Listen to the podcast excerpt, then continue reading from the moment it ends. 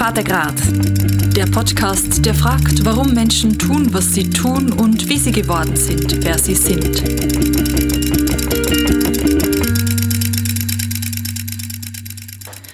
Hallo zusammen und willkommen zu dieser Vatergrad Podcast Folge. Ich bin die Ines Schaberger, Gastgeberin dieses Podcasts und seit dem Tod meines Opas denke ich vermehrt über das Sterben nach. Wie will ich eigentlich mal sterben? Habe ich Angst vor dem Tod? Der Tod und das Sterben ist euch vielleicht gerade sehr präsent angesichts des Kriegs in der Ukraine und den vielen schrecklichen Nachrichten, die wir von dort hören. Oder vielleicht gibt's gerade schwere Krankheiten oder Todesfälle in deiner Familie und deswegen ist Tod und Sterben sehr präsent bei dir. Ich spreche heute mit der Brigitte Wahlend. Sie ist Pflegefachfrau und systemische Lebens- und Sozialberaterin. Sie arbeitet bei der Spitex in Rheineck und hat Menschen schon vielfach beim Sterben begleitet in Institutionen und verschiedenen Hospizen. Ihr Herzensanliegen ist es aber, gutes Sterben zu Hause zu ermöglichen. Wir sprechen heute über die Angst vor dem Sterben und wie man sie auf den Tod vorbereiten kann. Hallo Brigitte. Hallo. Hast du eigentlich Angst vor dem Tod? Hm, gute Frage, die ich mir sehr oft stelle. Ich habe nicht Angst vor dem Tod, ich habe Angst vom Sterben. Was ist da der Unterschied für dich? Der Tod ist das Ergebnis des Sterbeprozesses und das Sterben, ja, das ist einfach ein Weg, wo ich nicht weiß, was auf mich zukommt. Natürlich weiß ich es beim Tod auch nicht, aber das ist sozusagen der Abschluss und den stelle ich mir eigentlich angenehm vor. Also vor dem habe ich keine Angst. Mhm. Brigitte, du hast einen spannenden Dialekt, der so eine kleine Mischung ist, glaube ich, gell? Mhm. Du bist in München geboren, aber als Kind nach Österreich gekommen. Du bist im Burgenland aufgewachsen, also noch weiter östlich als ich herkomme, und vor fünfeinhalb Jahren in die Schweiz gekommen. Man hört das Österreichische nur durch bei deinem Dialekt. Doch schon sehr. Also die meisten Menschen hier können schon recht schnell einordnen, dass ich Österreicherin bin. Mhm. Genau. Auf deiner Webseite übergänge.ch schreibst du, warum ich so bin, wie ich bin? Vielleicht, weil mich jemand genauso braucht, wie ich bin. Was meinst du damit und wie bist du geworden, wer du jetzt heute bist? Ja, das ist dann natürlich 55 Jahre Leben, ähm, viele Erlebnisse, Begegnungen, Erfahrungen, Prägungen. Bin in einer äh, Familie aufgewachsen mit, also wir sind fünf Kinder, ich habe noch vier Geschwister, bin die zweite da bist du einfach, äh, du bist einfach immer in der Gemeinschaft, du bist immer am Schauen auf deine jüngeren Geschwister. Das ist nicht immer toll, aber es ist einfach auch etwas, wo man lernt, füreinander da zu sein, so Gemeinschaft zu leben. Dann bin ich seit meinem frühesten Sein auf dieser Welt schon mit ganz viel äh, Abschieden und Veränderungen konfrontiert, die natürlich auch ja, mich zu dem gemacht haben, die ich jetzt bin. Genau. Wer war die erste Person, wo du das mit dem Tod so aktiv mitbekommen hast und miterlebt hast? Und wie alt warst du da? Also es war kein physischer Tod, aber das war der Abschied von meinem Vater, den ich dann einfach nicht mehr gesehen habe. So mit vier Jahren haben sich meine Eltern getrennt. Und im Nachhinein, also ganz, ganz viel später, habe ich schon realisiert, dass das für so ein Kleinkind einfach auch sowas wie, wie ein Tod ist. Und dann hat's mal eine, eine Cousine von meinem Stiefvater gegeben. Die war, glaube ich, 30 damals, wie sie gestorben ist. Die hat einen Gehirntumor gehabt. Und das ist mir noch so ganz in Erinnerung. Da war ich, wie weit war ich da? Vielleicht 12, 13. Das ist, das fällt mir jetzt auch gerade ein, dass das schon mich sehr beeindruckt hat, dass die so früh gestorben ist das Tod nicht was ist, was Menschen jenseits der 90 ereilt, sondern dass es jederzeit bei jedem Menschen genau, so sein kann. Genau. Die Menschen, die du begleitet hast, mhm. hatten die Angst vor dem Sterben? Ja, unterschiedlich. Ich glaube wirklich, man muss es ein bisschen differenzieren. Es ist wirklich das Sterben, wovor die Menschen Angst haben. Der Tod an sich ist etwas, wo, wo es Menschen gibt, die einen Glauben haben, die wir wissen, da, da bin ich dann gut aufgehoben oder ich, ich habe eine Idee davon, wo ich hinkomme. Oder es gibt Menschen, die glauben an nichts und finden, na, das ist in Ordnung, also es ist jetzt dann einfach vorbei. Aber ich glaube, der Weg dorthin macht Angst. Es ist wirklich der Weg. Wie ist der Weg? Wie geht's mir? Kann ich das, kann ich es aushalten? Kann ich das, äh, ja, die Schmerzen haben? Ebenso die, das, wo ich auch merke, wo mir auch durchaus auch Fragen sind, die ich mir stelle. Das ist das, glaube ich, was Angst macht. In der Palliativmedizin, da mhm. versucht man ja, wenn man nimmer heilen kann, mhm. die Schmerzen zu lindern. Genau. Um ein würdevolles Sterben zu ermöglichen. Genau. Lindern ist eine Geschichte, aber völlig ausschließen, völlig äh, schmerzfrei zu sein, völlig ohne irgendwelche Symptome zu sein, das gibt's vielleicht sogar phasenweise oder momenteweise, aber ob es das immer durchwegs gibt, das ist das Ziel, wo man sich hinbewegt. Schmerz zum Beispiel ist ja sehr vielschichtig. Es gibt ja nicht nur einen körperlichen Schmerz. Es gibt ja den Begriff vom Total Pain. Das ist so ein totaler Schmerz, der auch in Begriffen meint, seelisches Leid, emotionale Schmerzen, äh, spirituelles Leid. Somit ähm, ist es sehr vielschichtig, das alles äh, so zu kontrollieren, dass es erträglich ist. Und der zweite Teil ist, glaube ich, dass es auch es gibt Menschen, die sie den Finger einzwicken in der Tür und das ist ganz, ganz schlimm. Und für andere ist, ist ja da jetzt nicht groß Schmerzen. Also ich glaube, es ist auch das Empfinden sehr wesentlich. Wie kann man als Angehörige versuchen, den Schmerz zu lindern, wenn man jemanden beim Sterben begleitet? Ja.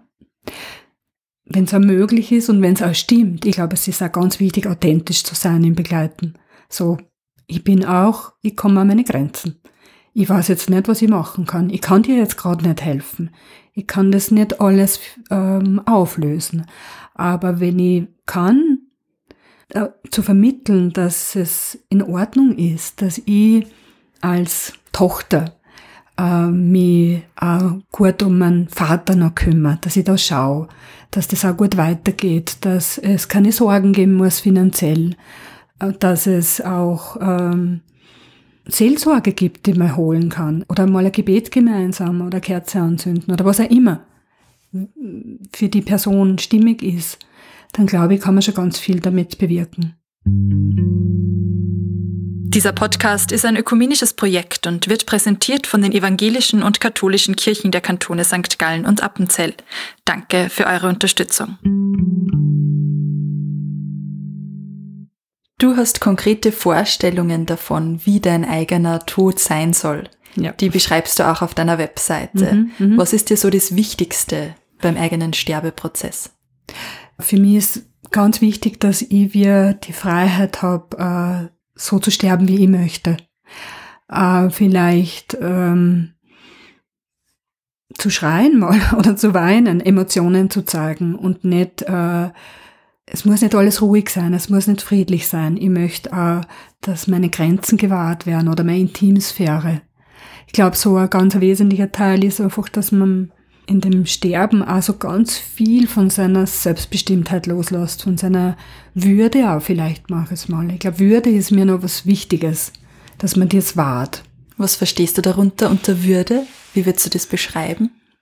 Wenn ich nicht mehr kann auf Toilette gehen oder ja, nicht mehr selber essen kann, dass man wie da achtsam umgeht. Dass man nicht dann irgendwie da beim Bett irgendwie sagt, oh mein Gott, jetzt muss ich schon wieder auf Toilette oder ich weiß nicht, oder, oder äh, man reinigt die Person und dann schwätzen die über irgendwas und lachen und also so. Das ist für mich nicht würdevoll. Hast du das erlebt in den verschiedenen ja, Institutionen? Ja, ja, kenne ich natürlich auch. Und ich muss auch sagen, ich muss mich immer wieder erinnern, dass ich jetzt da ich gar nicht sagen, dass mir das nicht auch passiert ist. Vielleicht ist es mir auch deswegen auch wichtig, weil das einfach passiert. Wir sind im Leben, wir schaffen, wir arbeiten, wir machen auch eine Tätigkeit und dann passiert das oder sind schon irgendwo anders, genau. Das ist mir einfach Anliegen, ja. Dass die Personen, die rund um eine Person sind, die sterben achtsam und würdevoll. Gen genau. Umgehen. Und auch wenn es jetzt denn so ist, ich glaube, ich habe es auch so beschrieben, oder? Wenn, wenn ich mich mal nicht duschen mag oder waschen mag, ja, mein Gott, dann ist das auch okay. Und nicht, das muss man jetzt, weil. Man muss gar nichts mehr am Weg zum eigenen Sterben. Eigentlich nicht, ja. Aber das Außen hat halt dann auch noch so viele Bedürfnisse, ne? Oder, oder interpretiert ja auch dann ganz viel. weil man es vielleicht auch gar nicht mehr verbal besprechen kann. Wie bereitet man sie gut auf den eigenen Tod vor? Hast du da Tipps? Da gibt's so dieses Wort des Loslassens und es ist vielleicht auch ein bisschen, wie soll man sagen, ja, das hört man so oft oder wird so, so leicht dahingesagt, aber ich glaube wirklich, dass die Vorbereitung auf den Tod de facto auch damit zu tun hat, dass man im Leben immer wieder Dinge loslässt oder äh, Situationen loslässt oder ja, sie verabschiedet von, von Gegenständen, von Orten, von Menschen. Weil letztlich in dem Bewusstsein zu leben, ich, es gehört mir nichts. Ich kann nichts Ich mitnehmen. kann nichts mitnehmen. Ich kann was hinterlassen, aber ich kann nichts mitnehmen, ist für mich jetzt so die Idee vom Vorbereiten auf den Tod. Ich habe mal gehört, dass eigentlich jeden Abend das Einschlafen Mhm. eine Vorbereitung auf, das, auf den Tod ist, weil man da loslassen muss, um Ja. einschlafen zu können. Ja, genau. Wenn du schlafst, hast du keine Ahnung, was, was passiert. Du weißt auch nicht, ob du wieder aufwachst. Also somit, äh, glaube ich, ist es sehr sinnvoll, sich auch jeden Abend zu überlegen, wie war der Tag? Gibt es irgendwas, was offen ist? Nämlich offen im Sinne von, beschäftigt's mich, belastet's mich. Ja. Da gibt's ja das Ritual des Tagesrückblicks, Mhm. dass man am Ende des Tages überlegt, was war gut, was war weniger gut, was möchte ich abgeben, wofür bin ich dankbar, Genau. um so jeden Tag abzuschließen. Genau. Jetzt ist es mit dem Loslassen aber nicht so einfach. Nein. Weder, wenn man an das eigene Sterben denkt, also ich wäre jetzt Nein. nicht bereit zu sterben, Ja, ehrlich gesagt, ja. mit 28, Ja. ich fühle mich zu jung. Ja. A, fällt es mir schwer, andere Personen in meinem Mhm. Umfeld loszulassen. Mhm. Mhm. Was rätst du da, um das zu lernen, wenn man sich so schwer tut damit? Ich glaube, es ist auch zu viel verlangt, als junger Mensch zu sagen, ja, ist egal, wenn ich morgen stirb, dann ist das auch gut. Oder eine Mutter, die, was ich auch erlebt habe, oder die drei kleine Kinder hat und die muss jetzt loslassen. Auch wenn sie weiß, dass sie alle versorgt sind. Aber jetzt da den Tipp zu geben und zu sagen, ja, jetzt lassen es doch los, es ist ja alles in Ordnung und es gibt ja noch einen Vater und es gibt die Oma und es gibt alle. Ich würde das gar nicht jemandem sagen, weil ich das eigentlich vermessen finde und weil ich nicht die Tiefe, ich kann nur erahnen, was das bedeutet.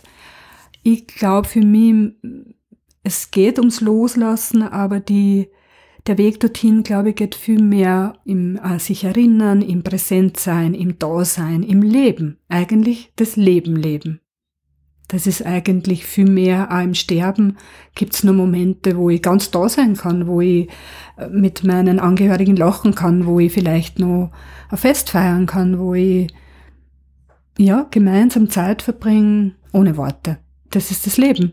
Hast du das erlebt, so besondere Momente im Hospiz, wo, wo nur ganz viel Leben war? Ja. Obwohl es ein Haus ist, wo Menschen ihr Lebensende verbringen. Doch, durchaus. Wir haben auch mal im Hospiz eine goldene Hochzeitsfeier gehabt. Also ich finde es auch wichtig, dass man noch Feste feiert oder dass man sie trifft zum gemeinsamen Essen oder die Haustiere mitkommen oder es ist neben dem Sterben findet auch ganz viel Leben im Hospiz statt und das ist eigentlich oft für den Menschen außerhalb des Hospizes gar nicht vor- vorstellbar oder nachvollziehbar. Viele Menschen, die zum ersten Mal miterleben, so aktiv wie jemand stirbt, fühlen sich hilflos und überfordert. Logischerweise. Was kann da helfen? Es gibt so die Idee oder das Konzept von Letzte-Hilfe-Kursen. Das ist so das Pendant zu Erste-Hilfe-Kursen. Ich glaube wirklich, dass das hilfreich ist, einfach auch so ganz basal zu, zu schauen, was, was passiert beim Sterben. Was passiert mit dem Menschen? Was verändert sie? Was ist ganz normal im Sterben? Was sind so Dinge, die du vorher nicht wusstest, dass das zum Sterben dazugehört? Ja, die Phasen. Was gibt's für Phasen im Sterben? Und dass es in der Endphase des Sterbeprozesses ganz normal ist, dass sich die Person zurückzieht, in sich zurückzieht, nicht mehr so kontaktierbar ist, mehr schlaft, wird dann manches Mal wirklich von den Angehörigen als was ist jetzt los? Mag der nicht mehr mit mir reden? Was ist passiert?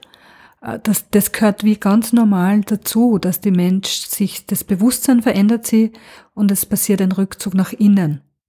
Es verändert sie die Hautfarbe. Inwiefern?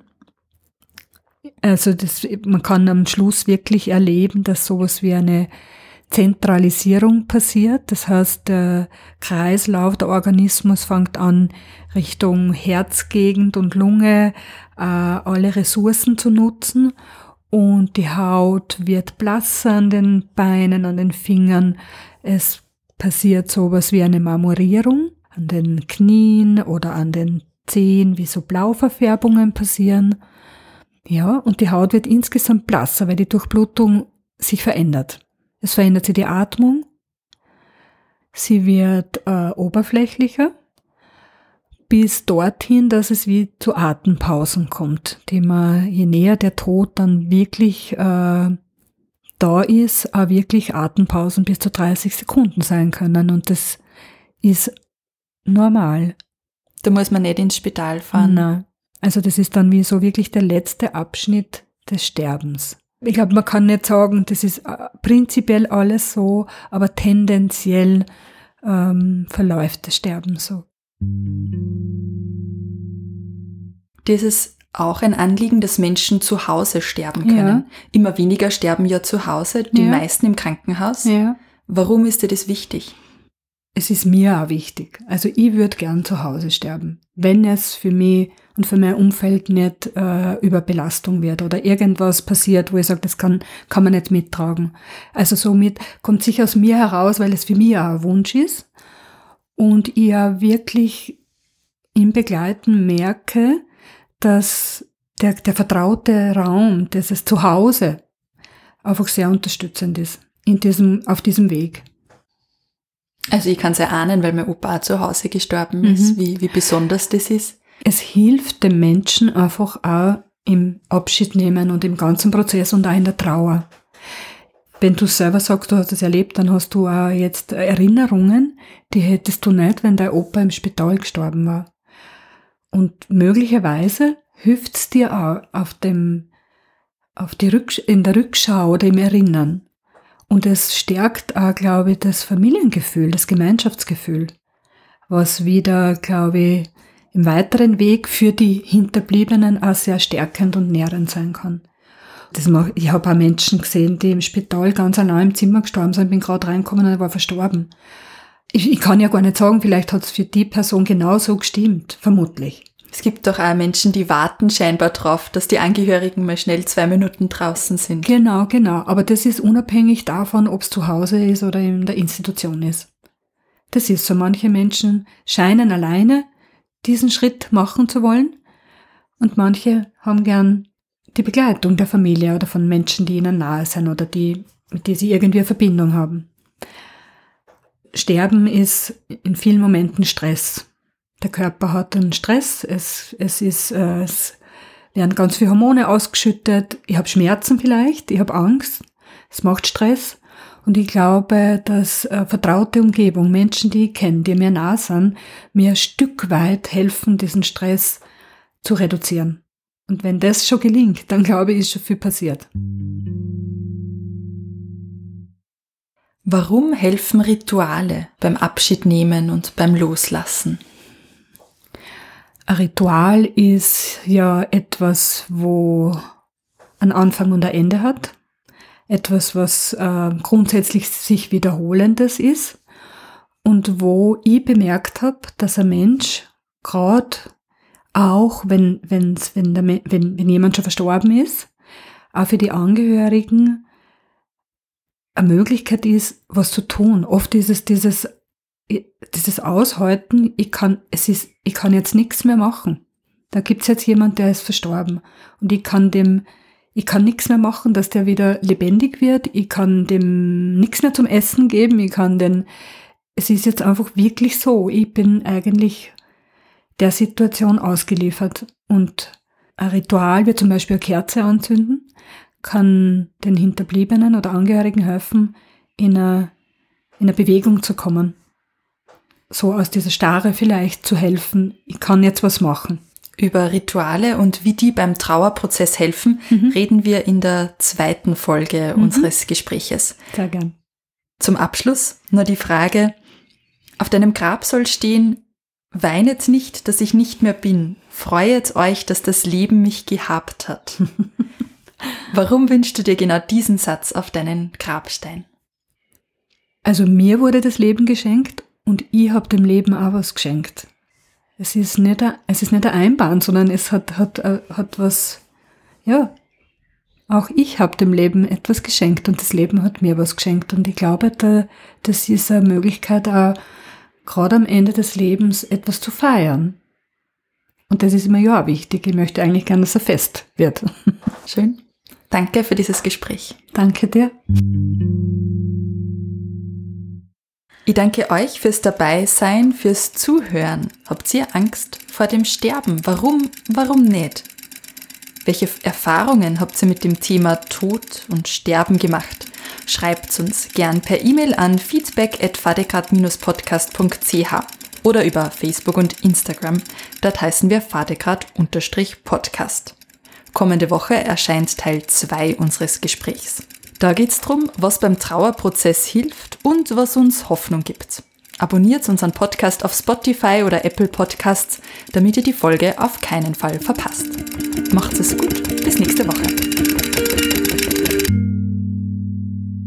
Vater Grad